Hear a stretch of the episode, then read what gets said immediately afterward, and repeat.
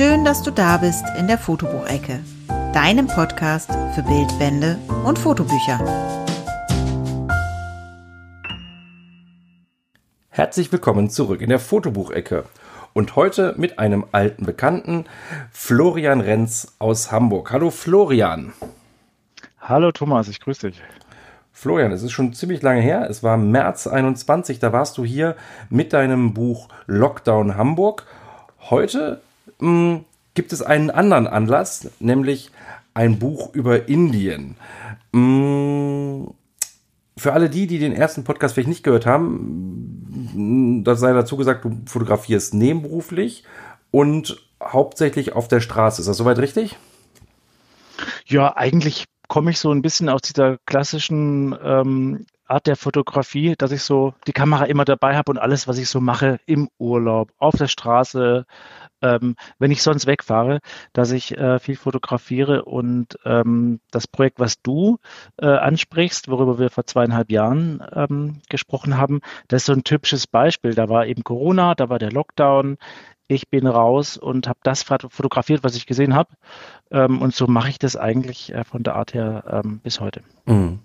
Und jetzt ist die Pandemie hoffentlich vorbei und du konntest, konntest weiterreisen. Wie ist es ähm, zu der Idee gekommen, ein Buch über Indien zu schreiben oder nicht nur ein, oder zu fotografieren und nicht nur ein, ein Buch zu schreiben, sondern quasi einen Liebesbrief in Form von Fotografien an Indien zu äh, produzieren? Ja, dass es ein Liebesbrief geworden ist, das war tatsächlich ein äh, längerer Prozess. Ähm, das kann ich dir gleich noch mal ein bisschen ausführlicher erzählen. Dass ich über Indien äh, was mache, das war mir eigentlich schon relativ äh, klar. Ich habe Anfang des Jahres eine berufliche Auszeit genommen von drei Monaten und weil ich eben schon immer gern gereist bin und auch hier wieder immer gern die Kamera dabei hatte, war ganz klar, ich möchte in diesen kalten Wintermonaten äh, Deutschland verlassen, Hamburg verlassen. Na, man weiß es, Hamburg im Regen ist noch schlimmer als andere äh, Gegenden in Deutschland im Regen. Ähm, und dann bin ich oder war mir klar, ich möchte nach Indien reisen, weil ich vor ein paar Jahren schon mal dort war und sehr fasziniert war von diesem Land. Mir war klar, also wenn es ein Land gibt, wo man wirklich viel zu entdecken hat und wo man viel darüber berichten kann und fotografieren kann. Ich bin ja jetzt wirklich nicht der Erste, der ein Projekt über Indien äh, gemacht hat. Aber wenn es eben so ein Land gibt, dann ist sicherlich Indien dabei. Ich war ähm, dort vier Wochen war tatsächlich im Anschluss auch noch eine ganze Zeit in Südafrika und auch noch in Japan. Also ich habe einen größeren Rundumschlag in meinem Sabbatical gemacht. Ich kann aber schon vorwegnehmen, also das Land, was mich am meisten begeistert hat, äh, war Indien und deswegen war auch völlig klar, dass Indien mein ähm, Buchprojekt werden wird wenn man deinen Blog unter florian-renz.de verfolgt, dann konnte man das auch schon so ein bisschen sehen, ähm, dass, dass, du, dass du da was planst. Du hast ähm, über deine Reisekamera berichtet, vielleicht das vorweg, auch wenn wir jetzt gar nicht zu sehr in die Technik nehmen. Welche Kamera wurde es am Ende? Ja, mein, meine, meine Blogleser freuen sich natürlich immer, wenn ich ein bisschen über die Technik äh, schreibe und philosophiere. Und genau wie du sagst, ich habe mir dann überlegt, welche Kamera könnte ich mitnehmen? Ähm, und habe das auch so ein bisschen mit meinen Lesern zusammen diskutiert und habe mich dann ähm, für die Leica M10 mit insgesamt vier Objektiven entschieden. Ganz einfach deswegen, weil es auch ein sehr, sehr kleines und sehr, sehr kompaktes System ist. Ich habe zusätzlich noch ähm, eine Fuji X100V mit dabei gehabt. Die war immer dann wichtig, wenn es so ein bisschen haarig geworden ist. Also es gibt in diesem Bildband einen Teil, der sich mit den Holifesten beschäftigt. Da geht es ganz viel um Farben und um Flüssigkeiten. Ähm, und ohne eine Kamera, äh, die nicht irgendwie wasserdicht ist oder zumindest Spritzwasser geschützt, kann man da eigentlich nicht hingehen, so aus meiner Sicht. Äh, und diese Aufnahmen habe ich dann tatsächlich mit der Fuji X100V gemacht. Dann springen wir doch mal schon direkt ins, ins, in den Bildband hinein. Also er heißt Dear India. Ich hatte mir nämlich direkt aufgeschrieben, ich möchte über manche Fotos reden. Und eines dieser Bilder ist ein mh, hm, Foto von dem Holy Fest. Aber vielleicht kannst du einmal kurz sagen, für mich als Außenstehender, der hier am Niederrhein sitzt, was ist das Holy Fest überhaupt? Ja, äh, sehr gute Frage, Thomas. Also ist erstmal nicht das, was wir in Europa von äh, Holi kennen. Na, wer davon mal gehört hat, der kennt in aller Regel äh, in, in den Großstädten diese Feste, wo vor allem junges, äh, hippes Volk, und das meine ich jetzt gar nicht negativ, äh, wo, wo, solche Menschen auf ein Fest gehen und sich dann ganz fröhlich äh, mit Farben besprühen lassen und sehr, sehr bunt äh, von diesen Festen wieder zurückkommen. Das ist ein sehr positives Fest. Das wurde quasi kopiert ähm, aus Indien, ist sehr, sehr verbreitet dort, äh, wird aber ein bisschen anders gefeiert. Mhm. Also was die eigentliche Herkunft ist, man, man weiß ja, in Indien äh, gibt es sehr große Unterschiede, die durch die Kultur, durch den Glauben getrieben sind. Stichwort verschiedene Kasten man wird da hineingeboren und das ist mehr oder weniger das Schicksal, das einen das weitere äh, Leben dann äh, begleitet. Äh, so ist zumindest ähm, der Glaube und so ist tatsächlich bis heute auch weit verbreitete Praxis. Und dann ist es eben so, dass während diesen Holifesten, die so im Frühjahr in aller Regel ähm, stattfinden, so ein bisschen kann man eine Verwandtschaft zu unserem Karneval, zu unserer Fasnacht auch sehen, ähm, dass einfach für ein paar Tage alle Menschen gleich sind und das äußert sich eben auch, dass man der Legende nach schon früher mit diesen Farben gespielt hat und die dunklen und die hellen äh, Hautfarben, also die Unterschiede durch die ähm, Hautfarben dadurch ein bisschen nivelliert hat, was bis heute so ist bei diesen Feiern, die sehr, sehr religiös geprägt sind. Die finden auch in Tempeln äh, sehr häufig statt. Das heißt, man ist auch barfuß unterwegs. Furchtbar für die eigenen Füße, dauert dann Wochen, bis die wieder sauber sind. Man ist also mittendrin im Geschehen und diese Farben werden als Pulver ähm, wirklich rausgeschossen oder eben als Flüssigkeiten. Und das natürlich auch in der größten Hitze, langes Feiern, sehr, sehr eng, sehr viel Körperkontakte. Das sind die Holifeste. Und ich muss auch ganz ehrlich sagen, ich habe das zusammen mit indischen Fotografen gemacht. Ich wäre da selber nie hingekommen, weil es wirklich sehr, sehr exotisch, sehr, sehr schwierig auch zu erreichen ist für jemand, der sich vor Ort nicht auskennt oder die Sprache nicht spricht. Und ich war insgesamt vier Tage auf vier verschiedenen Holifesten und zwar ein Wahnsinnserlebnis, aber es war so anstrengend, dass ich es nicht nochmal machen würde. Äh, und damit meine ich nicht nur die Kamera zu schützen, dass die auch mhm. nicht, nicht, nicht so ganz dreckig wird, die muss man immer wieder zwischen sauber machen, sondern es ist wirklich auch für den eigenen äh, Geist, für den Körper. Es ist ein ultra äh, anstrengendes Fest, aber auch wahnsinnig schön, weil es war das erste echte Holy-Fest nach der Corona-Krise. Ähm, und die, die Menschen, die haben so gefeiert und ich war da mittendrin. Es hat mich total mitgenommen. Ich musste mich immer wieder erinnern, so jetzt muss ich auch nochmal fotografieren, denn ich möchte von diesem Holyfest ja auch Bilder mit nach Hause nehmen.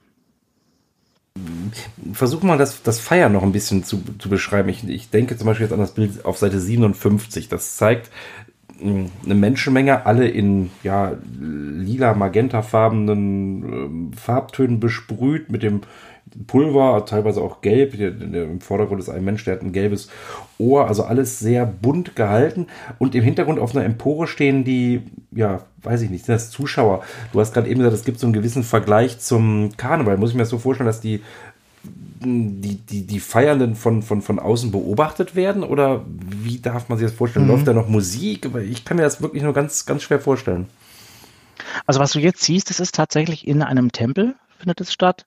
Und du hast es ganz gut beschrieben. Es gibt so eine Art Innenraum, da sind die Menschen unten, feiern und es ist in dem Moment total laut, weil es gibt ganz viele Trommeln, es gibt äh, äh, laute Musik, es ist auch furchtbar heiß und es ist ein total enger Körperkontakt. Und darüber gibt es wie so eine Art Tribüne, hat also durchaus was von einem Stadion und dort stehen ähm, ich weiß nicht, hunderte Menschen, ich glaube insgesamt sind es sicherlich 4.000, 5.000 Menschen, die in diesem Rund zusammenkommen und die schauen von oben zu, gucken, was da unten passiert und von oben wird zusätzlich noch neue Farbe immer ähm, hineingesprüht und hineingeschmissen.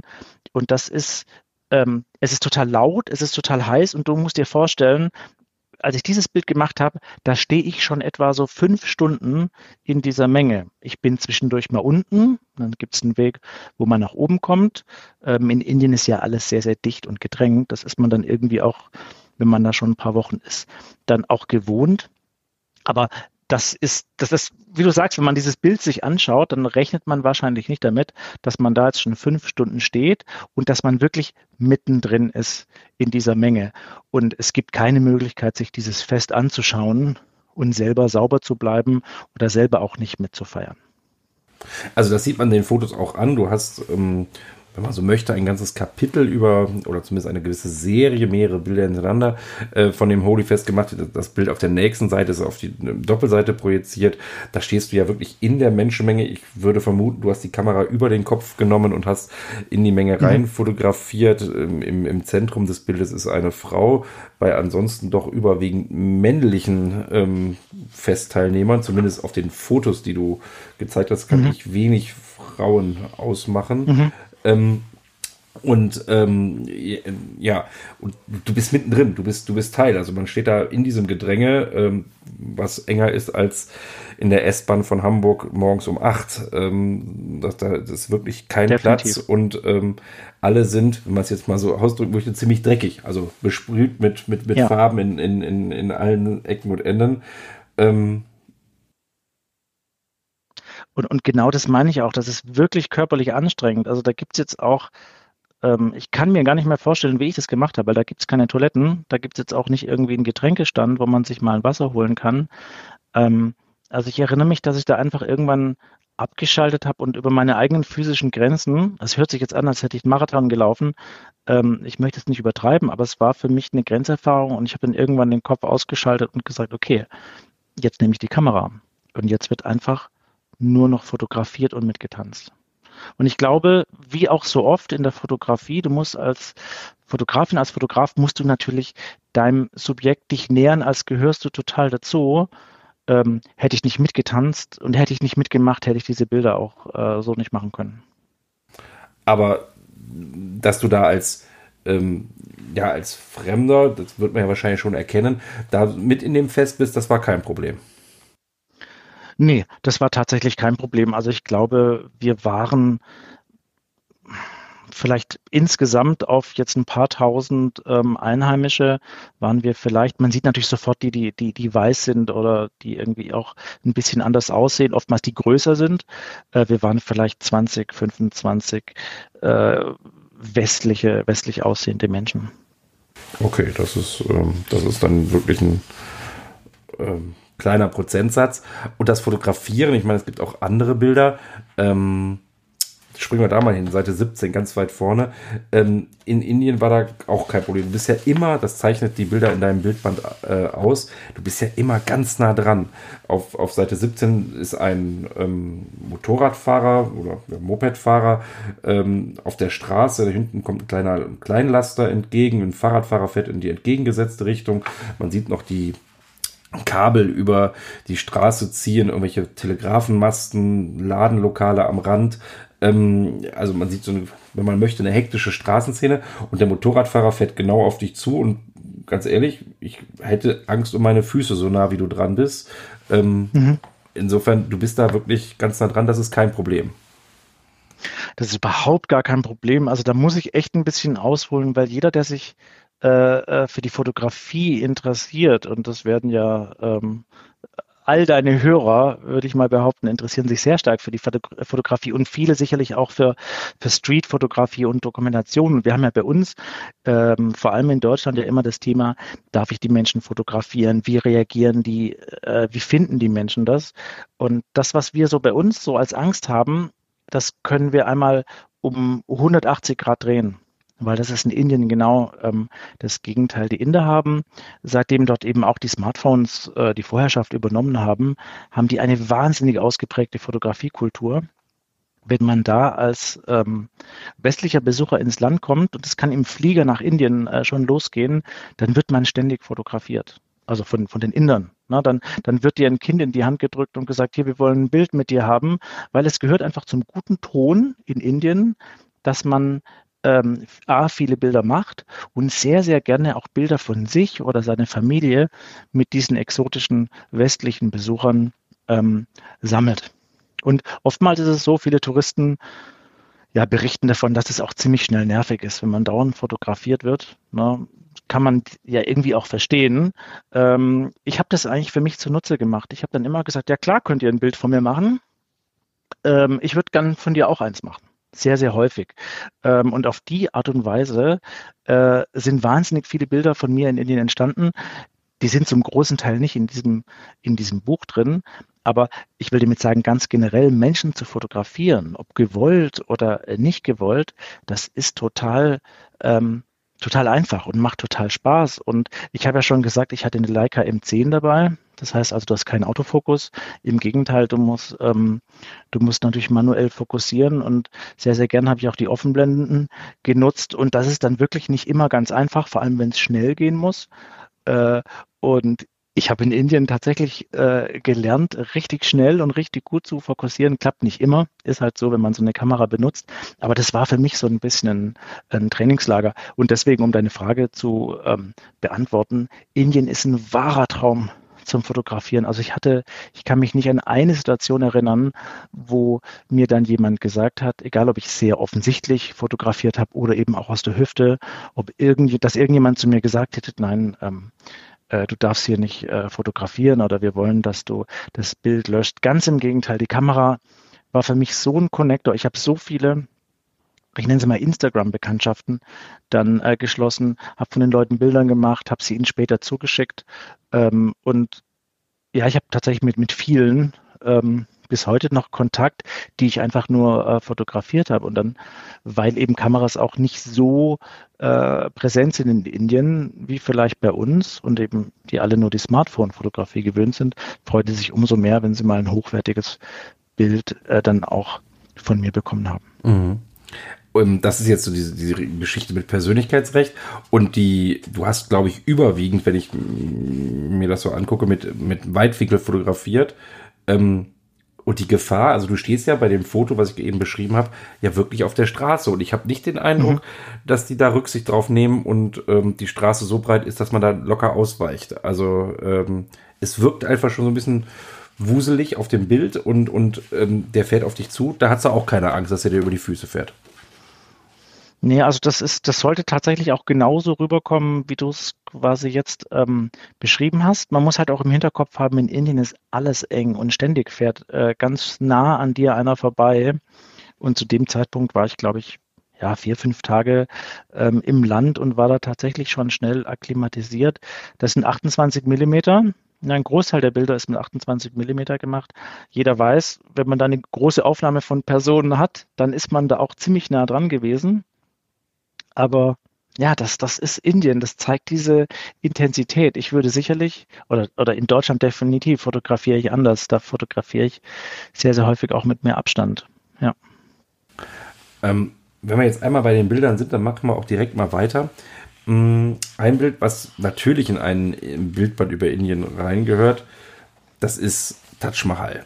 Das ist, glaube ich, so, mhm. dass wenn man irgendwen in Deutschland fragt, sag mir mal ein berühmtes, berühmtes Bauwerk in, in Indien, dann kommt, glaube ich, Taj Mahal äh, als, als allererstes. Ähm, da warst du auch und hast auch mhm. mehrere Bilder in den ähm, Bildbanden ja, gepackt. Wie bist du da vorgegangen? Weil ich meine, sowas, was schon millionenfach oder ja, wenn, wenn, wenn das mal reicht, fotografiert worden ist, ähm, dann nochmal zu fotografieren, dass man nicht die Postkarte hat, die man da wahrscheinlich am, an der Ecke auch hätte kaufen können, sondern wie, wie bist du da, was hast du da gemacht, damit du das besonders darstellen hm. kannst? Also es ist tatsächlich nicht leicht, weil das Taj Mahal ist, ähm, ich habe irgendwo gelesen, es gilt als das meist fotografierte Gebäude der Welt. Ähm, und da geht man eigentlich auch nicht den ganzen Tag über hin. Also die Besucher verteilen sich nicht wirklich. Ähm, der Großteil kommt früh morgens zum Sonnenaufgang, weil du eben das schönste Licht hast. Du hast ansonsten in Indien gerade mittags natürlich ein super harsches Licht. Äh, ähm, und wissen wir ja alle, die gern fotografieren, dann nutzen wir ähm, das Abendlicht oder das Morgenlicht. Und ähm, das Gebäude steht eben so, dass du da eigentlich vor Sonnenaufgang hingehen musst. Der Marmor, der fängt dann auch so ein bisschen in verschiedenen Farben an zu glänzen. Das ändert sich wirklich äh, minütlich. Und ich weiß noch, ich stand da, das, ich war zweimal dort an zwei aufeinanderfolgenden Tagen jeweils zum Sonnenaufgang. Und da stehst du wirklich und denkst, wow, das ist ein unfassbar schönes Gebäude. Und gleichzeitig hast du im Kopf, ich möchte ja aber auch noch fotografieren. Und wie du sagst, es sind super viele Touristen da und dann musst du irgendwie die Aufgabe lösen, dass du ein Bild machst, was vielleicht doch ein bisschen anders aussieht als ähm, die, die vielen Bilder. Du sprichst jetzt wahrscheinlich ähm, die Aufnahme an, die ich auch doppelseitig, wobei es sind zwei doppelseitige vom, von dem Gebäude India, India drin, aber du sprichst wahrscheinlich die erste an, wo man die klassische Frontalansicht hat. Ähm, und tatsächlich geht es mir so, wenn ich, wenn ich das, wenn ich den Bildband äh, durchblättere, dann bleibe ich an diesem Bild hängen, na, äh, obwohl es halt die klassische Ansicht ist. Ähm, vielleicht auch deswegen, weil ich versucht habe, in den Vordergrund sehr, sehr unscharf, das habe ich mit, mit Offenblende, ich glaube 1.5 oder 2.0 fotografiert, ähm, eine andere Person, die tatsächlich dieses äh, Gebäude gerade mit dem Handy abfotografiert. Na, es gibt noch ein zweites Handy im Vordergrund. Also ich habe sehr viel mit Schärfe, Unschärfe hier gespielt ähm, und versucht, dieses klassische Gebäude, die klassische Darstellung, die jeder, der dort ist, nie vergessen wird und die halt vor 100 Jahren auch schon so aussah, zu kombinieren mit der heutigen Zeit, äh, mit Personen, die ein, die ein Smartphone äh, nutzen, in einer ganz bestimmten Haltung. Ähm, und wir wissen ja, wie das ist. Wir erkennen an dieser Aufnahme sofort, das muss in den ja, 2010ern, 2020er Jahren sein, weil davor gab es solche Geräte nicht. Und vermutlich werden wir in 20, 30 Jahren sagen, darüber diskutieren wir ja häufig, den Wert können wir heute vielleicht noch nicht erkennen, aber sicherlich haben wir andere ähm, äh, Endgeräte, andere Devices, die, die nicht so aussehen. Und irgendwann mal wird man sagen können, okay, wir haben ein sehr traditionelles Gebäude und das eben mit dieser das muss aus der bestimmten Zeit sein, in der wir, weißt du noch, damals diese ja. Handys benutzt haben. Das war so ein bisschen Gedanke, äh, der Gedanke bei dem Bild. Hm. Und du hast auch gar nicht erst versucht, die Menschenmengen, die es bei sowas ähm, ja zwangsweise gibt, du bist ja nicht der Einzige, der sich das angucken möchte, auszublenden, sondern du hast sie auf die Art und Weise noch mit ins Bild geholt äh, und als Teil ja, der Situation da in dem Moment gemacht. Was ich besonders schön finde, sind auch noch die Vögel, die in mhm. dem Bild von ähm, links über dem Handy in Richtung ähm, des Hauptgebäudes fliegen. Äh, das macht die ganze Sache noch, gibt noch so eine gewisse Dynamik. Was ich aber auch schön finde, ist eine Seite vorher, da hast du das Ganze, ähm, äh, da hast du Taj Mahal auch drauf, aber aus, ja, ich habe mir überlegt, wie weit das entfernt sein mag, vielleicht einen halben Kilometer oder irgendwie sowas ähm, mhm. Äh, von, von, von der Entfernung her, äh, auf einer ja, ja, Grünwiese möchte ich jetzt gar nicht sagen, auf irgendeinem Feldweg zwei ähm, indische Frauen, die mit ihrem Nutzvieh, ich nehme mal, das ist ein Ziege oder sowas, ähm, durch die Gegend ziehen und im Hintergrund in der, auch da wieder in der Unschärfe äh, Taj Mahal nehmen. Vor allem, was ich da schön finde, ist, dass man da mal ein bisschen von der Umgebung sieht. Also dieses andere mhm. Bild hast du ja vollkommen recht, da sieht man diesen Palast oder diesen, diesen, ähm, ja, ist ja, glaube ich, eher ein Mausoleum oder also das Hauptgebäude und den, den Weg dahin. Ähm, aber jetzt siehst du auch mal, dass da drumherum gar nicht so richtig viel ist. Mhm. Genau, das ist tatsächlich das Taj Mahal mal von der, äh, von der anderen Seite, dort wo dann die Touristen nicht mehr so viel hinkommen. Und es ist auch ein bisschen, und verstehe mich nicht falsch, ich möchte mich nicht mit Steve McCurry vergleichen, auf gar keinen Fall.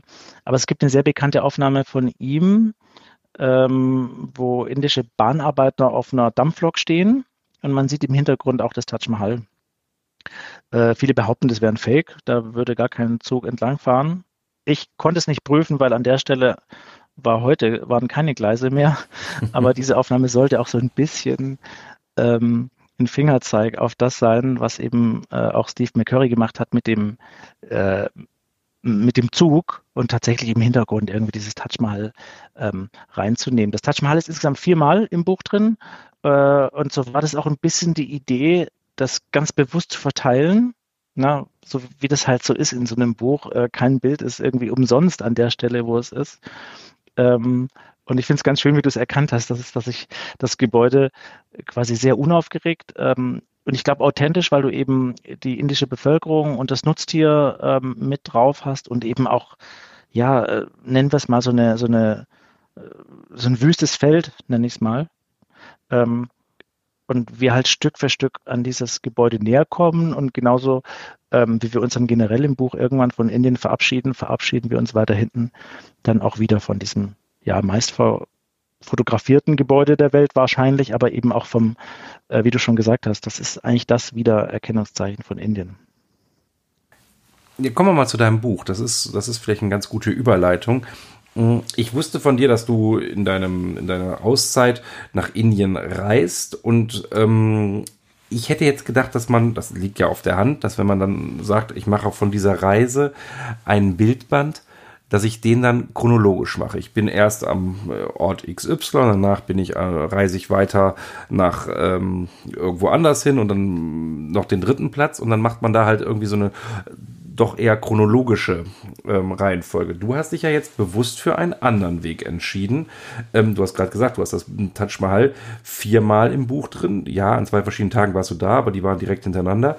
Ähm, du hast die Bilder aber im gesamten Buch verteilt, also bei weitem nicht chronologisch. Wie bist du mhm. vorgegangen? Kommen wir mal zu dem, zu der Entstehung des Buches quasi. Mhm. Ja, es ist halt kein klassisches äh, Reisebuch. Das liegt zum einen daran, ähm, dass da Bilder von zwei Reisen drin sind. Ich war 2018 schon mal ähm, dort, wobei ich ehrlicherweise sagen muss, das sind nur ein paar Bilder von 2018 drin. Ich habe nur eins gefunden. Du hast sogar nur eins gefunden. Ich glaube, es sind drei. Okay. okay. Also ich, ich, äh, das sind die, die du mit der ähm, Fujifilm X-T2 aufgenommen hast, wahrscheinlich, ne? Ja, und ich hatte noch eine Fuji äh, X100F, hatte ich auch noch dabei. Ah, die habe ich vielleicht nicht gesehen.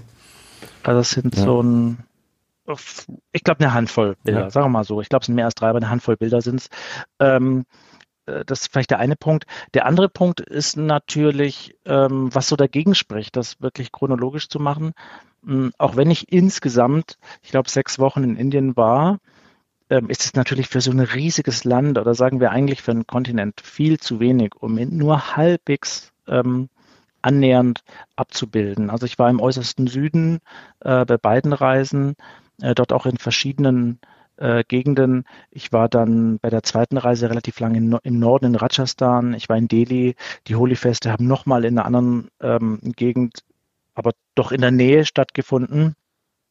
Und deswegen war eigentlich relativ klar für mich, wenn ich über Indien berichte, ähm, so wie das eben viele andere große Fotografen schon gemacht haben, dann ähm, müsste ich oft hinfahren, müsste ich viele Jahre hinfahren, um das irgendwie chronologisch zu machen oder geografisch oder so. Ne? Meine Reihenfolge ist ja auf den ersten Blick eine sehr, sehr willkürliche.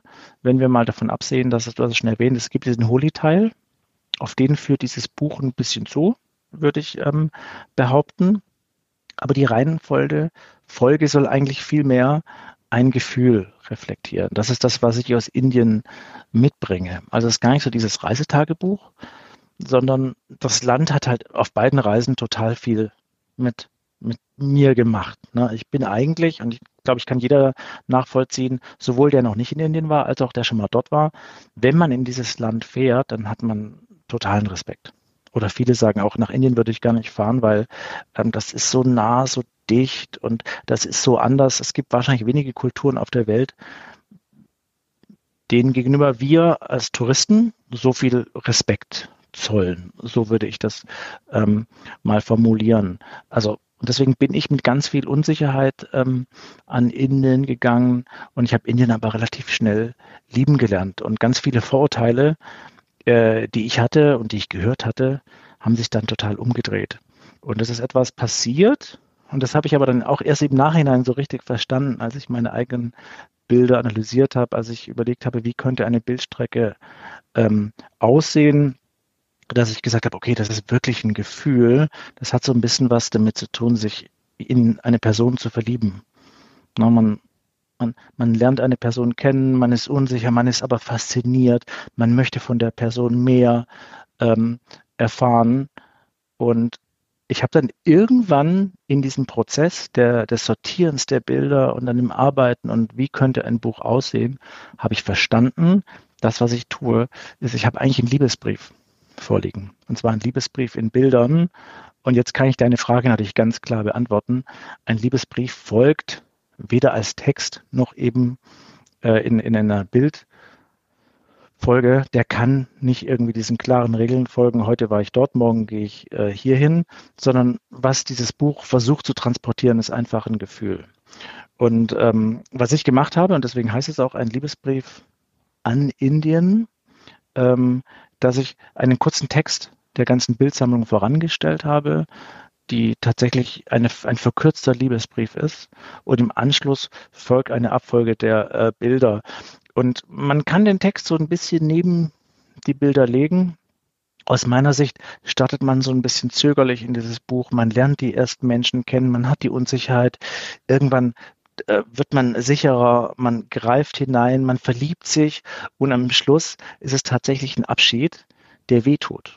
Und so ist es in der klassischen Liebesbrief-Literatur. Die gibt es tatsächlich. Ich habe mich da äh, reingearbeitet. Es gibt in jedem Liebesbrief immer diesen tragischen Moment, der am Schluss eben fragt, werden wir uns überhaupt wiedersehen? Wie geht es mit uns weiter? Und genau an der Stelle ähm, endet dann eben auch mein Liebesbrief, ähm, den ich, und das ist letztendlich das Buch, ähm, dem ich, äh, oder das ich diesem Land einfach äh, schenken möchte.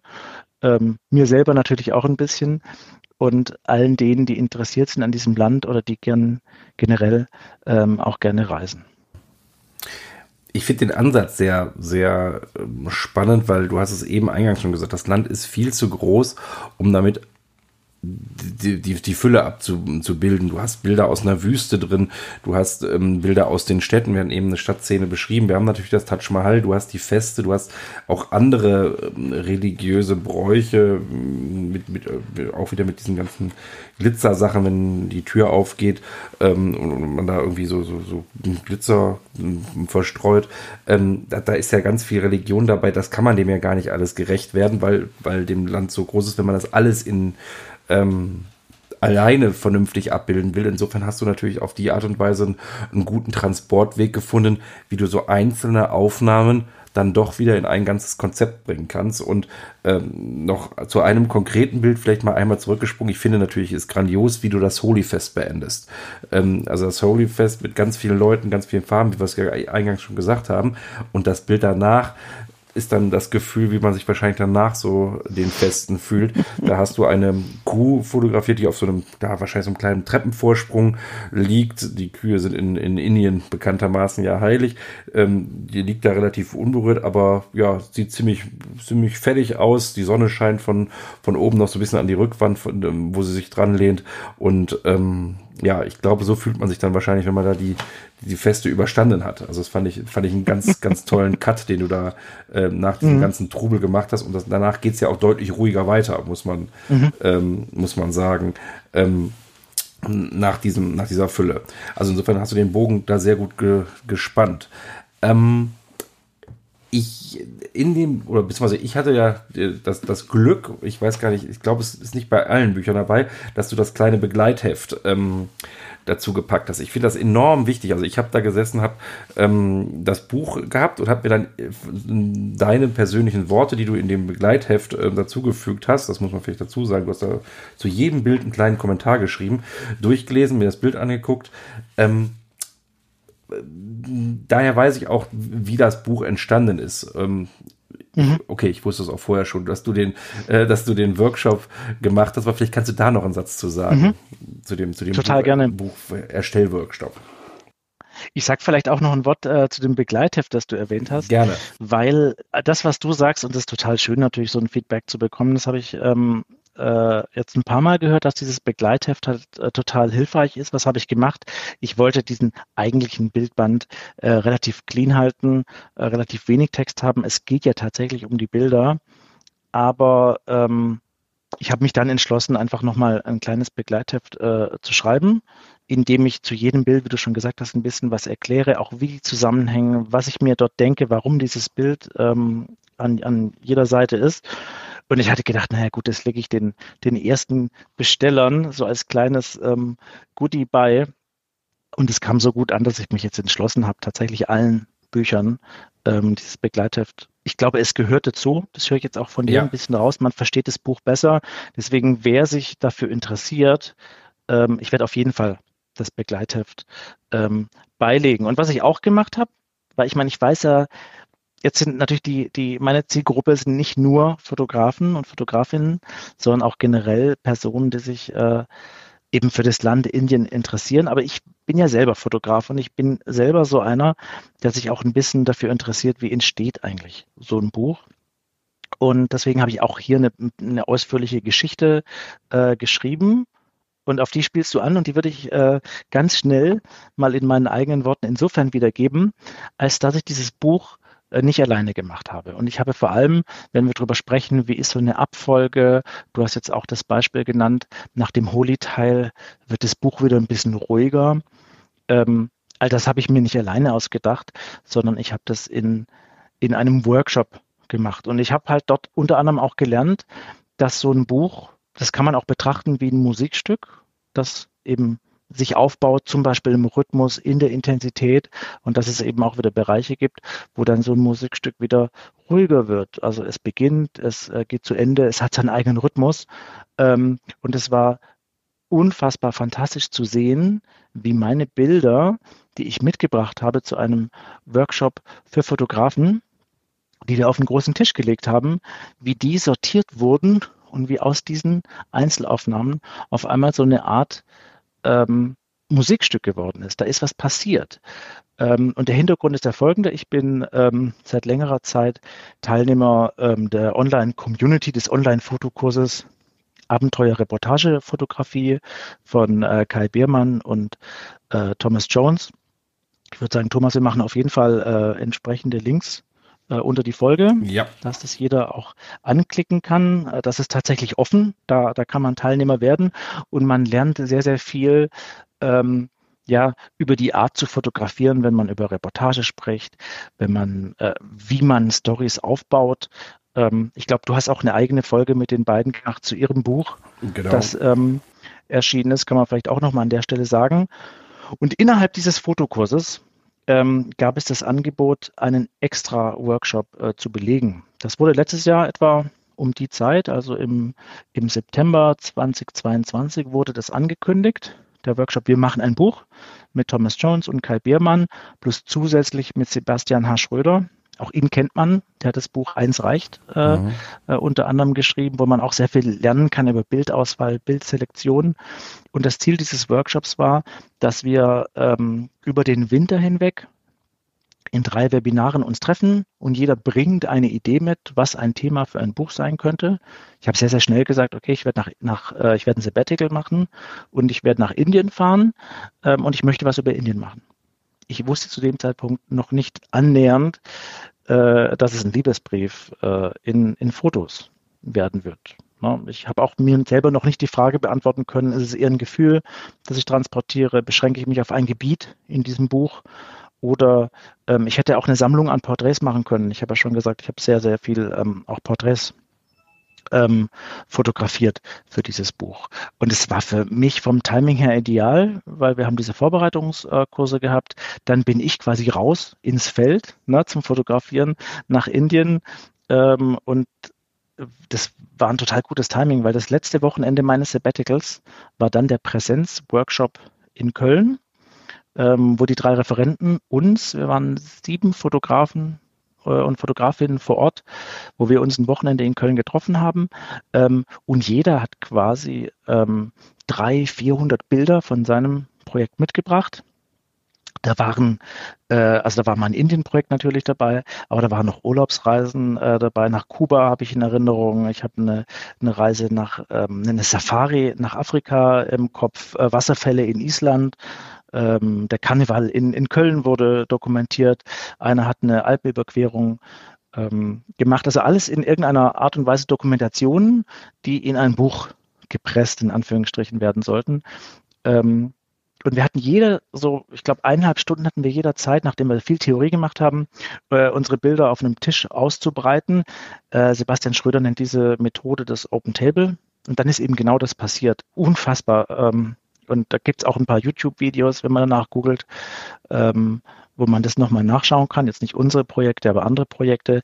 Wenn da 300, 400 Bilder auf dem Tisch liegen und da fängt jemand an wie Sebastian, der äh, einfach dieses Kuratorenauge hat und fängt an, die Bilder zu sortieren, sie zu nehmen. Und natürlich habe ich ihn vorab gebrieft, ne, an was ich denke, was mir wichtig ist. Ähm, der macht es ja nicht quasi ohne äh, die Ideen des Fotografen, der Fotografin und dann merkst du auf einmal, da passiert was. Ne? Das ist wirklich, also ich kann diesen kompletten Workshop empfehlen, das Vorgehen. Wenn ich das richtig gehört habe, wird es dieses Jahr wieder stattfinden. Ähm, ähm, müsst ihr also schauen, ähm, ob es da äh, demnächst ein Announcement gibt oder ob es ähm, äh, Plätze auch dafür gibt. Äh, da passiert einfach was. Ne? Und das Ziel eines solchen Workshops ist, dass du eben, du kommst nicht mit dem fertigen Buch nach Hause, aber du kommst mit einer Bildstrecke oder mit dem Teil der Bildstrecke.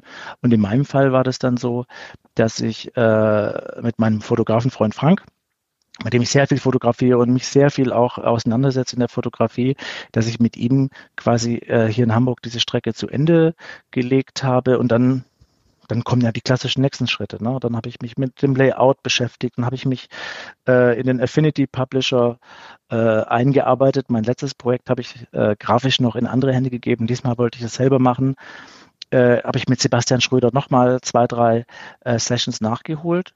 Ähm, und dann ging das relativ schnell. Und in dieser Zeit ist dann irgendwann der Groschen gefallen, dass ich gesagt habe, diese Strecke, so wie jetzt hier, wie sie liegt, das ist ja fast schon ein Liebesbrief. Ja, und dann haben wir ähm, in diesen typischen iterativen Prozessen mich zu Sebastian, zu meinem Kurator, habe nochmal gesagt, komm, was sagst du, hier kriegen wir doch einen Liebesbrief zusammen hin. Und dann sind wir nochmal an das Buch ran, haben nochmal dran gearbeitet.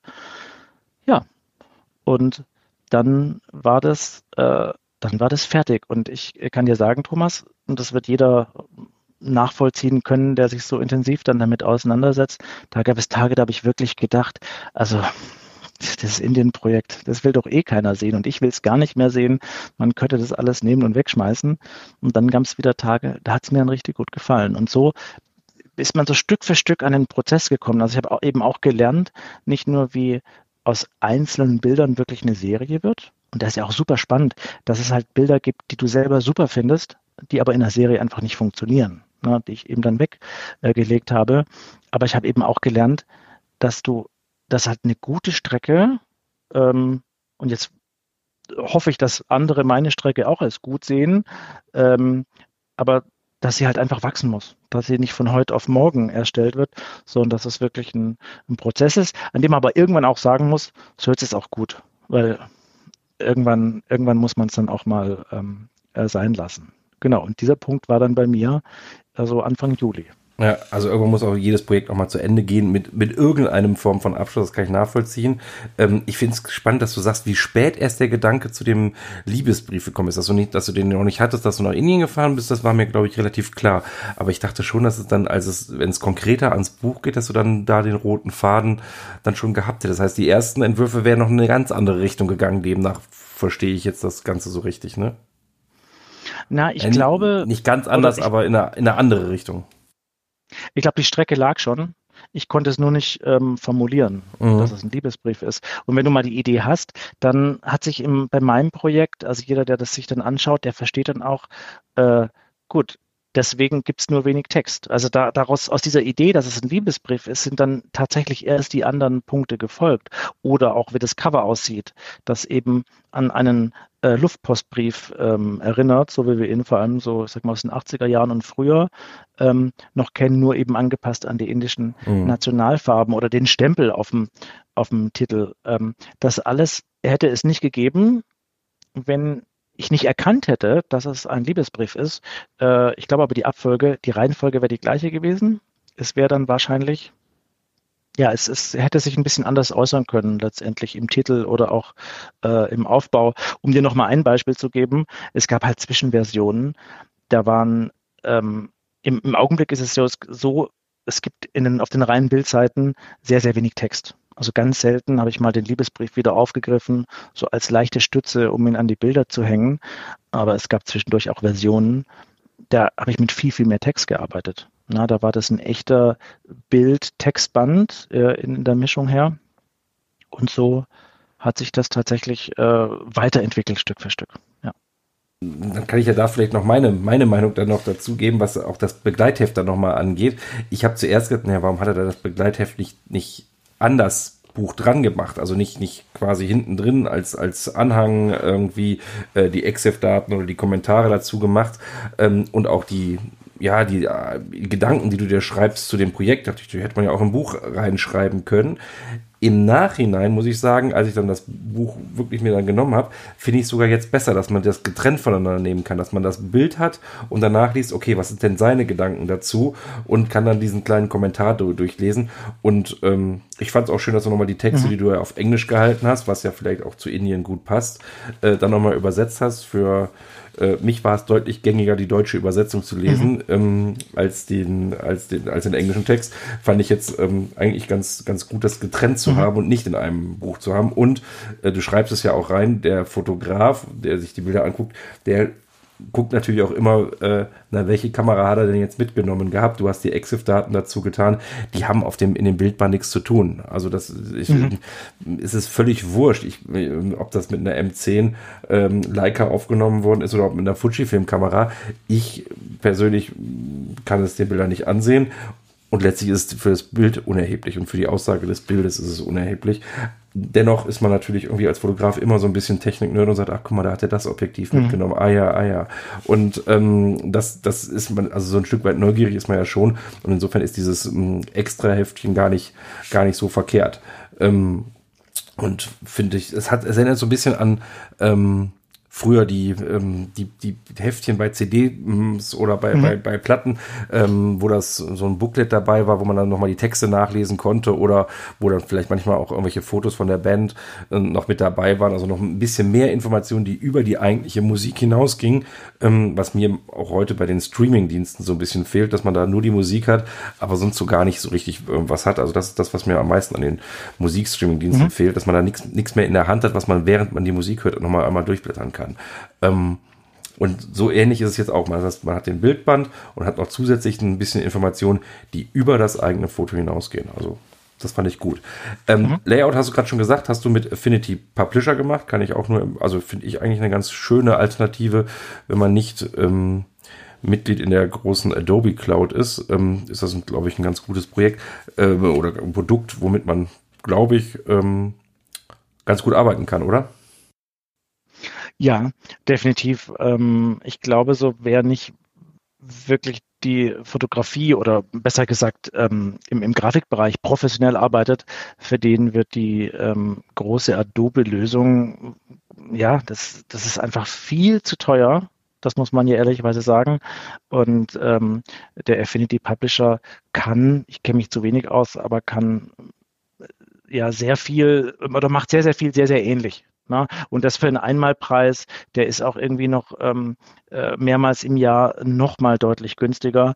Ähm, also es lohnt sich äh, total unterm Strich. Und es ist nun mal so, wenn man ähm, ein Projekt macht, dass man nicht gerade bei ähm, Saal Digital oder Blurb oder den, den üblichen Verdächtigen ähm, vertreiben will, was sich, ich glaube, wir wollen jetzt nicht die, die, die vertriebliche Schiene ähm, aufmachen an der Stelle, aber was sich halt finanziell nie und nimmer rechnen wird, weil dann müsste ich dir India für 60, 70 Euro verkaufen, damit es überhaupt funktioniert. Wenn man das nicht machen möchte, sondern mit einer in Anführungsstrichen klassischen normalen Druckerei zusammen, zusammenarbeiten möchte, dann muss man ähm, entweder Adobe InDesign oder eben den Affinity Publisher oder vergleichbare äh, Software nutzen. Da kommt man nicht drum Aber wie gesagt, man braucht da auch keine Hemmungen haben. Das, das geht, glaube ich, schon mit ein bisschen Einarbeitungszeit.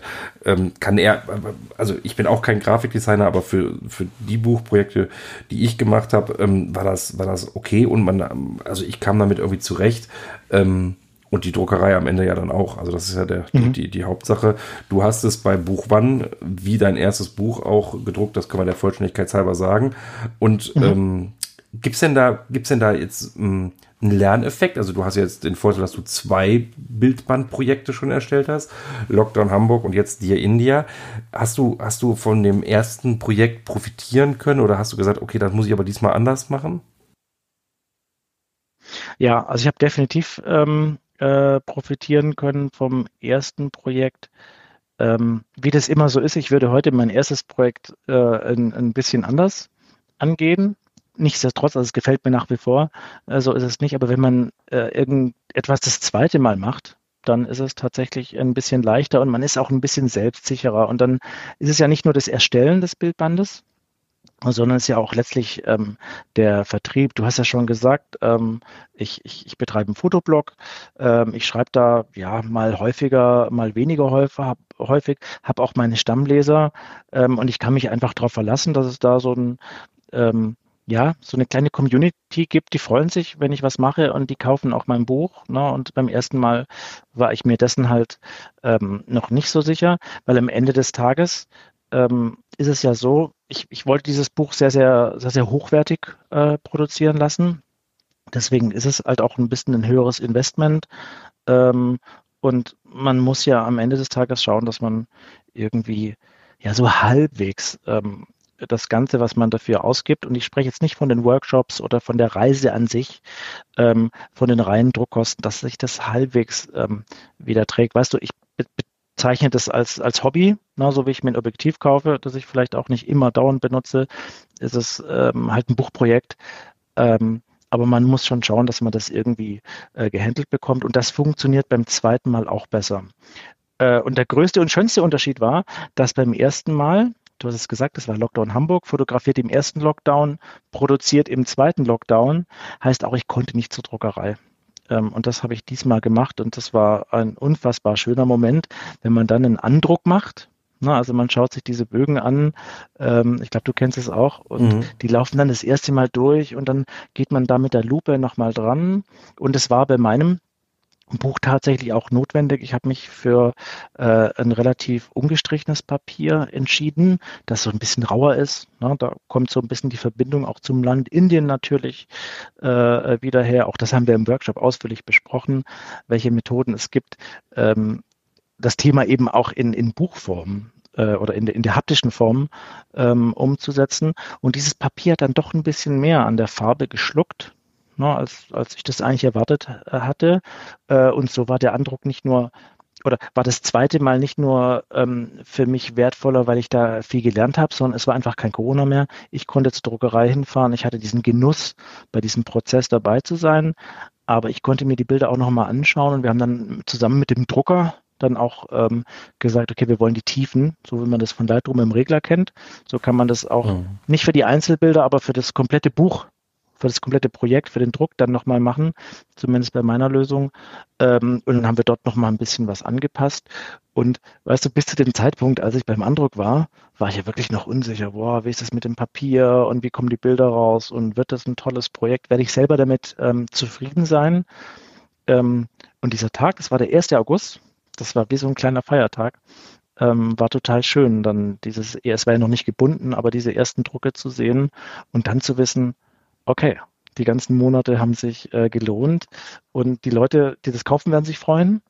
Und äh, last but not least, ein paar ähm, Exemplare werden ja auch nach Indien gehen, wenn ich das nächste Mal hinfahre. Ähm, die Menschen dort werden sich auch darüber freuen genau, da fällt einem so ein richtiger Stein vom Herzen beim Andruck, dass man sieht, okay, das wird wirklich was, weil ich hatte auch noch ganz lange so das Gefühl, naja, es sieht jetzt am Monitor ganz toll aus, ähm, auch der kalibriert alles gut, aber hoffentlich ist es dann beim Druck auch nachher wirklich so, dass man da, das rinkriegt und wenn man dann die ersten Andrucke, ich habe sie auch noch von meinem Buch, ähm, dann in der Hand hält, dann denkt man, okay, es hat, es hat funktioniert und ähm, es sieht so aus, wie ich mir das vorstelle. Das, das äh, kann ich mhm. durchaus nachvollziehen. Da möchte ich noch eine kleine Anmerkung machen. Du hast es gerade gesagt mit dem Invest.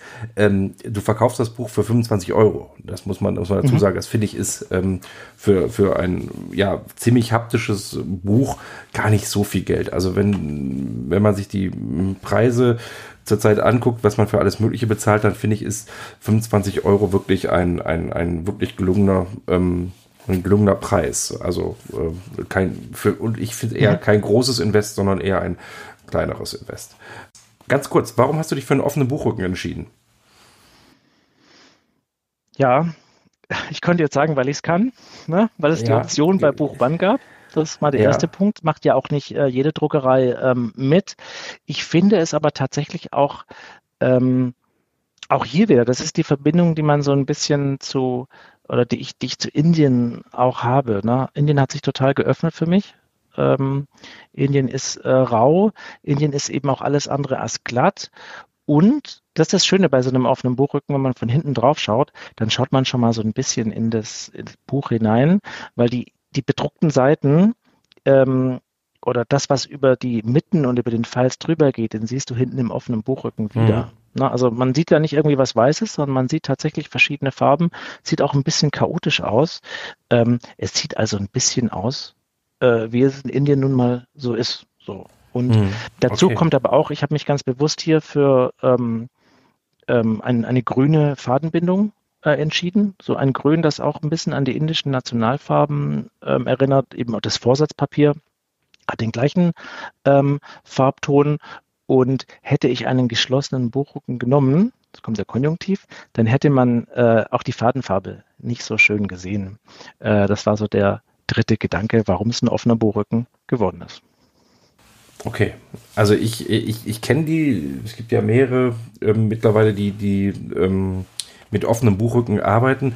Ich konnte mich da bis jetzt noch nie so richtig dran gewöhnen. Ich finde, es passt, es, es, macht das Buch nicht schlechter, aber ich finde es halt im Regal, ähm, in meinem Bücherregal schwieriger zu finden. Mhm. Also mir fehlt einfach der, der Buchrücken, wo ich dann gucken kann, wo ist denn das Buch? Also ähm, in Vorbereitung auf ähm, den Podcast habe ich natürlich das Lockdown Hamburg Buch auch nochmal rausgezogen und das war mit einem Griff rauszukriegen und ähm, weil ich es einfach schnell, schnell lesen konnte auf dem Buchrücken. Und das ist die Information, die mir fehlt. Und ähm, mhm. deswegen ähm, finde ich den immer so ein bisschen schwierig. Ich finde aber hier passt er und jetzt, wo du das so sagst, mit dem, ähm, ist die Verbindung zu Indien, da kommen wir wieder zu der Straßenszene, wo die ich eben beschrieben hatte, ähm, mit dem Motorradfahrer. Im Hintergrund geht von Haus zu Haus das, das, das Stromkabel, so wie hier mhm. von Haus oder nicht von, von, von, von, von Naht zu Naht ähm, der Faden zieht. Also insofern, es gibt da durchaus Verbindungen. Mhm. Das kann ich, kann ich durchaus nachvollziehen. Ähm, ein Unterschied ist mir noch aufgefallen zwischen deinen beiden Buchprojekten. Du hast bei Lockdown Hamburg eine ISBN eingedruckt, im aktuellen Buch nicht. Mhm. Äh, ja, jetzt weiß ich gar nicht. Warum hast du einmal so und einmal so gearbeitet? Ähm, ja, das ist vielleicht, das hätte ich auch vorhin antworten können, als du mich nach dem Lerneffekt gefragt hast. Bei meinem ersten Buch habe ich doch tatsächlich gedacht, ich bräuchte eine ähm, ISBN-Nummer. Ähm, dazu muss man ja wissen, die muss man ja entsprechend anmelden, die kostet auch ein bisschen was. Mhm. Ähm, ähm, und ja, ich kann das ganz offen sagen, ähm, dadurch, dass ich eine ISBN-Nummer hatte, das ist ja immer schön, auch, auch fürs Ego ist ja sowas schön, ähnlich wie auch ein Name, der auf dem Buchrücken steht. Ähm, das ist ein bisschen eine Anspielung auf den offenen Buchrücken bei die India. Das habe ich bei diesem Projekt jetzt einfach, ich habe mich dagegen entschieden. Ich habe ich brauche weder unbedingt meinen Namen auf dem Buchrücken, ähm, noch brauche ich eine ISBN-Nummer, weil am Ende des Tages habe ich tatsächlich, äh, glaube ich, kein Buch von Lockdown Hamburg mehr verkauft, nur weil ich eine ISBN-Nummer ähm, hatte. Ich habe auch verzichtet darauf, in die entsprechenden ähm, Kataloge zu kommen bei der Buchhandlung oder auch, äh, dass du sonst auch zum Beispiel bei Amazon gefunden wirst. Ähm, Lockdown Hamburg hatte auch äh, eine deutlich höhere Auflage, das muss man auch sagen, weil das Thema Hamburg wahrscheinlich noch ein bisschen leichter ist. Und ich finde, so für meinen Eindruck, ich weiß nicht, wie du das siehst, ist äh, dir India ja deutlich eher ein, ich möchte nicht sagen, es ist ein, ein Kunstbuch, aber es hat eher diesen, diesen Artsy-Touch und es ist eher einen künstlerischen Touch, als ähm, es Lockdown Hamburg hatte. Ähm, und deswegen denke ich, braucht es auch aus diesem Grund keine ähm, ISBN-Nummer, aber schön, dass es dir aufgefallen ist, ja. Ja, ich, ja, das sind ja die Überlegungen, die ich ja auch hatte, ob man, ob man eine ISBN braucht, damit man irgendwo in, in München dann in einer Buchhandlung ähm, dein Buch mit einer ISBN theoretisch bestellen kann. Ähm, allerdings muss man sagen, wer in München sich für das Buch interessiert, der findet es auch auf deiner Website und kriegt es von da aus dann zugeschickt. Ich glaube, wir, wir reden ja über solche, ich hätte auch gesagt, das ist ein Kunstprojekt. Ähm, da, da, da kommt man dann auch zum Künstler quasi direkt und bestellt auf deiner Website. Ähm, und da glaube ich, wird keiner in irgendeinen Buchladen reingehen und sagen, ich habe da mal was gehört. Da gibt es einen Herrn Florian Renz in Hamburg, mhm. der hat ein Buch äh, gemacht. Ähm, ich glaube, dass das gar nicht so für den Vertrieb notwendig ist, zumal die Hürden auch nicht so ganz einfach sind. Du brauchst einen Verlag, du musst das, wie du schon gesagt hast, anmelden und das ist mit Geld verbunden. Ähm, und ob man das dann, ähm, ob, ob sich das wirklich rechnet, wenn man mal ganz betriebswirtschaftlich an die Sache herangeht, ist ja die Frage. Zumal du mit dem Geld, was, was, ähm, was du mit dem Buch verdienst, noch was Nützliches macht, nämlich es geht, wie auch bei dem anderen Buch, glaube ich, auch, in, ähm, in das Projekt Kids Shelter hinein, was du ja mittlerweile seit mehreren Jahren, glaube ich, unterstützt und da dann auch wieder die Verbindung zu Indien hast. Genau, das ist halt auch der Grund, warum ich ähm, mein Sabbatical äh, in Indien begonnen habe, warum ich von Anfang an gesagt habe, ich werde auf jeden Fall ein Projekt machen, was irgendwas mit Indien zu tun hat, weil ich eben auch selber eine Verbindung ähm, zu dem Land habe. Ähm, in Südindien ähm, mit zwei Freunden zusammen äh, finanzieren wir und betreiben wir dort ein Kinderheim äh, äh für Mädchen damit es den Mädchen einfach besser geht. Die würden sonst auf der Straße leben und ähm, ja, wir sorgen dafür, dass sie quasi eine Ausbildung machen können äh, oder ersten Schulabschluss, dann eine Ausbildung, dann eventuell ähm, studieren. Ähm, und äh, ja, für dieses Projekt, ja, wie du sagst, ich engagiere mich da schon ähm, seit längerem. Wer, wer meinen Blog liest, der weiß das, weil auch immer wieder mal es gibt sonst keine Werbung auf dem Blog, aber immer wieder gibt es mal einen Hinweis darauf, wenn jemand was Gutes tun möchte, spendet doch ein paar Euro. Ähm, ihr kriegt auch die Spendenbescheinigung. Na, ich sag mal, das ist das Übliche, was eben bei anderen der, der bei mir Coffee ist. Und das finde ich, möchte ich überhaupt nicht verurteilen, finde ich total gut. Ähm, ist halt bei mir, äh, wenn ihr Lust habt, wenn ihr irgendwie meinen mein Blog gut findet, dann ähm, freue ich mich auch über ein paar Euro für das ähm, Kinderheim in Indien. Ähm, und das Ganze supporte ich eben auch, indem ich sage, ein paar Euro gehen ähm, tatsächlich von jedem verkauften Buch. Du hast es schon gesagt, 25 Euro ähm, ist der Verkaufspreis. Davon gehen 4 Euro ähm, an das ähm, Kinderheim und ähm, zwei, drei Exemplare gehen auch ans Kinderheim. Äh, und das beantwortet so ein bisschen vielleicht auch die Frage, warum ich dieses Buch in Englisch aufgelegt habe. Du hast schon gesagt, es gibt eine deutsche Übersetzung äh, im, im Begleitheft. Ja, Englisch gehört eben mit zu den Amtssprachen in Indien. Die Kinder lernen alle Englisch. Und ähm, diese Stadt, in der das Kinderheim ist, die heißt Sivakasi, liegt in Südindien. Die kennt wirklich niemand, da kommt auch kein Tourist hin. Aber diese Stadt findet sich immer wieder in dem Buch drin. Ähm, ich weiß noch nicht, wann ich das nächste Mal nach Indien fahre. Vielleicht nächstes Jahr, vielleicht auch übernächstes Jahr. Aber glaub mir, Thomas, ich freue mich unfassbar auf den Moment, wenn ich dieses Buch mitnehme äh, zu den Kindern und wir spielen da jedes Mal äh, verschiedene Dinge, wenn ich dort bin. Ähm, und dieses Mal kann ich Ihnen ein Buch mitbringen und Sie können äh, eine Liebeserklärung an das Land, da muss man immer auch ein bisschen den Kindern erklären nochmal, aber Sie können eine Liebeserklärung an das Land lesen und Sie sehen dann ähm, in dem Bildband, und glaub mir, die Kinder kennen nicht viele Bildbände bisher in ihrem Leben, weil das nicht so üblich ist. Und sie sehen ihre eigene Stadt darin. Das klingt jetzt sehr pathetisch, das gebe ich zu. Aber nichtsdestotrotz, das ist der Gedanke, den ich eben auch bei dem ganzen Projekt äh, äh mitgenommen habe. Ja, das, das, das glaube ich allemal. Also es ist ja jetzt, ähm, ich habe dazu passend jetzt gerade die Kinderaugen von dem Prospekt von deiner ähm, Hilfsorganisation vor Augen. Da kann man sich richtig vorstellen, dass da ähm, ja, dass das auch relativ emotional ist. Du hast gerade gesagt, du möchtest nächstes Jahr hin. Was, was gibt es denn im Ausblick? Was, ähm, was, was ist jetzt, was hast du jetzt an Zielen? Das ist ja immer so das Problem, dass man nach einem Projekt, auch wenn man es irgendwann mal beenden muss, häufig ja so ein Stück weit Leere entsteht. Wie sieht es da bei dir aus? Wie möchtest du, wie füllst du jetzt deine, deine kreativen ähm, ja, Aufgaben? Also mich hat äh, tatsächlich die Arbeit an Dear India, ähm, ist ja wie gesagt das, das zweite Buch in der Form, das ich gemacht habe, aber es hat mich so angefixt und auch dieser Workshop hat mich so angefixt. Ich habe da so viel gelernt, ähm, dass es jetzt überhaupt nicht der Fall ist, dass ich in ein Loch falle und sage, ähm, jetzt weiß ich nicht, was ich machen soll oder ich habe jetzt vielleicht genügend, äh, genug vom, vom ähm, Büchermachen ich habe schon total viele Ideen. Ich habe schon wieder in Affinity Publisher verschiedene Vorlagen, ähm, weil ich ja auch sonst in den letzten Jahren viel fotografiert habe. Sei es hier in Hamburg habe ich viel gemacht. Ich war äh, während des Sabbaticals ja auch noch in anderen ähm, Ländern. Also Material ähm, gibt's noch. Ähm, nichtsdestotrotz, äh, also ich bin gedanklich schon so in den nächsten Projekten drin, aber ich möchte mich jetzt auch nicht reinstürzen, weil ich jetzt auch so ein bisschen natürlich die Zeit mit ähm, mit diesem Buch die India ähm, genießen möchte und ihnen auch ein bisschen Raum geben möchte, dass es im Augenblick mein, mein aktuelles äh, Projekt ist. Aber seid ihr sicher, da wird in absehbarer Zeit auch wieder was kommen, weil es einfach so viel Spaß macht. Und es ist so ein bisschen wie eine, ja, ein bisschen wie eine, wie eine gute Droge. Ähm, man kommt davon nicht weg, glaube ich. Es wird eher noch mehr. Das glaube ich, das glaube ich. Und ähm, ich bin gespannt. Also ich werde das weiter verfolgen. Und jetzt kommt die Frage, auf die du dich am meisten freust. Äh, am Ende eines Podcasts immer, ähm, nachdem wir jetzt den Ausblick schon ge gehört haben, nach einer Empfehlung für ein Fotobuch. Und ähm, als alter Hase ähm, weißt du bestimmt, dass diese Frage kommt. Und äh, ja, hast du eine Empfehlung für ein Fotobuch?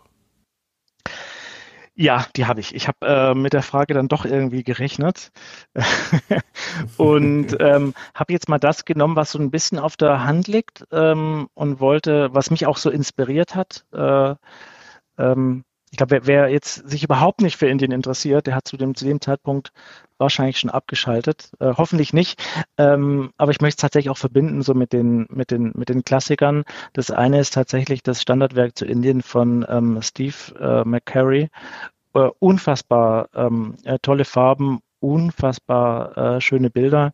Ist wahrscheinlich einer der Bildbände, ähm, wenn man so eine klassische Sammlung hat und es geht irgendwie um, um Reise und Dokumentation 80er, 90er, äh, 2000er Jahre, dann ist es sicherlich dieses Standardwerk ähm, von Steve McCurry im sehr großen Format und tatsächlich immer wieder auch, ähm, weil es glaube ich in einer sehr hohen Auflage äh, erstellt wurde, sehr, sehr günstig auch ähm, gebraucht zu bekommen. Sicherlich eine große Empfehlung. Da ist auch dieses Bild zum Beispiel drin, was ich vorhin angesprochen habe, von dem man immer wieder sagt, ähm, das muss irgendwie eine Art Fotomontage gewesen sein. Da an der Stelle, äh, wo das äh, Taj Mahal ist, da ist doch nie an, so in dieser Form eine Dampflok vorbeigefahren. Der eigentliche Tipp schließt sich aber ein bisschen an und ich hatte mich eben auch auf die Reise vorbereitet. Ähm, auch ein sehr bekannter äh, Fotograf. Ich glaube, der Bildband ist ein bisschen weniger äh, prominent und zwar ist es von äh, Harry äh, Gruyère, äh, der Bildband India. Ähm, unfassbar schön, auch schon ein bisschen ältere ähm, Aufnahmen, eine ganz eigene Bildsprache, sehr, sehr viel, auch in der blauen Stunde ähm, fotografiert. Ähm, das wäre tatsächlich, während das erste eher so der Klassiker ist, den man mitnehmen sollte, wenn man sich äh, mit Indien beschäftigt, fotografisch, dann, ich möchte nicht sagen der Geheimtipp, aber das wäre mein, mein äh, warmer Tipp von Hari Koya, India. Okay, schöne, schöne Tipps. Ähm, jetzt haben wir gar nicht über Stadion, Wurst und Grimme-Preis geredet. Das haben wir beim letzten Mal. Äh, insofern können wir das Thema diesmal ausklammern.